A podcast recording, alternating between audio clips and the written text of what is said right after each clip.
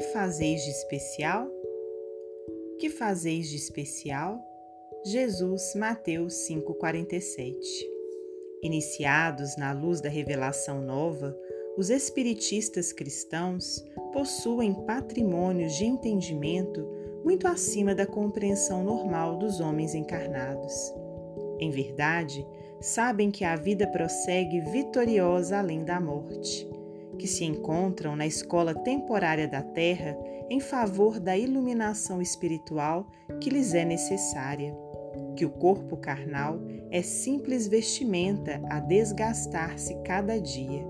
Que os trabalhos e desgostos do mundo são recursos educativos, que a dor é o estímulo às mais altas realizações, que a nossa colheita futura se verificará de acordo com a sementeira de agora, que a luz do Senhor clarear-nos-á os caminhos sempre que estivermos a serviço do bem, que toda oportunidade de trabalho no presente é uma bênção dos poderes divinos.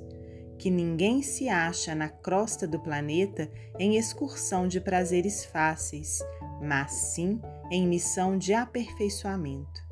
Que a justiça não é uma ilusão e que a verdade surpreenderá toda a gente. Que a existência na esfera física é abençoada oficina de trabalho, resgate e redenção, e que os atos, palavras e pensamentos da criatura produzirão sempre os frutos que lhes dizem respeito no campo infinito da vida. Efetivamente, sabemos tudo isto. Em face, pois, de tantos conhecimentos e informações dos planos mais altos, a beneficiarem nossos círculos felizes do trabalho espiritual, é justo ouçamos a interrogação do Divino Mestre: Que fazeis mais que os outros? Emmanuel, psicografia de Francisco Cândido Xavier.